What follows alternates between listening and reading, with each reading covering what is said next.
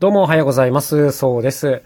えっ、ー、と、今日もね、一個チャレンジがありまして、これはね、海外販売をいよいよやってみようかなということで、もう、あのね、やんなきゃいけないなと思いつつ、ちょっとあの、後手後手に回って後回しになっちゃったんですけども、まあ、ようやくちょっとだけ時間が空いたので、やろうかなということです。あの、自分が作ってるエアコークという不思議な楽器がありますが、まあ、これを海外の方に売ってみようというチャレンジですね。でね、もう考えなきゃいけないこと、やっぱ山ほどありますよ。あの、商品自体はもう完成してるんですけども、当然その、まず販売システムはどうするのかっていう問題があります。まあ、今のところはこうメールで問い合わせてもらって、直接ペーパルとかで振り込んでもらう形にしようかなと思っておりますけども、まあ、あとは当然この梱包ですよね。もともとはあのスーツケースに詰めて売ろうかなと思ってたんですけど、最近スーツケースなくしちゃったので、まあその梱包どうするのか問題があったり、あと一番大きいのは、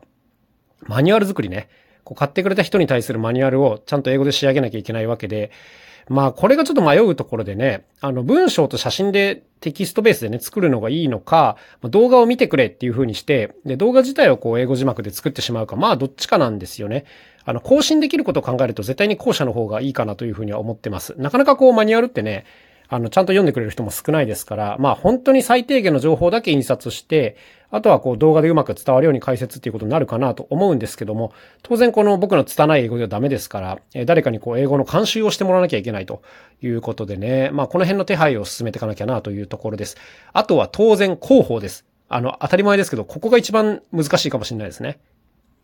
あの、さっき言ったやつはまあ時間をかけたりお金をかけたりすれば別にすぐにできるんですけども、結局ね、この知ってもらうっていうことが一番難しいですから、えー、どういうふうにやっていこうかなっていうのをいろいろ考えているわけなんですけど、まあ、あの、国内でね、いろいろやってみて、人から反応をもらえるポイントっていうのは大体分かったので、あの、そこを中心に組み立てていこうかなと思います。あと、海外で販売するとなるとね、えー、まあ、ライバル事業者みたいなのもいますから、価格設定もちょっと考え直さなきゃいけないなというところがあったりしますね。まあ、国内向けのものを変えるつもりはないんですけども、海外展開しようと思うと、まあ、いろいろ考えなきゃいけないですね。まあ当然その返品とか修理に関しても国内と同じようにはいきませんから、まあこの辺までこう、すべてひっくるめて、いろいろ細かいとこ考えなきゃいけないということでね、結構体力がいるんですよ、こういうのは。そう。だから、こう、熱があるうちにガーってやっとかなきゃいけないんですけども、あの、以前僕、勉強のためにね、あの、海外から別の方の楽器を買ったことがあって、やっぱ、ここでこの経験が生きてくるなという、そんなところでございますね。あの、数万円払ってね、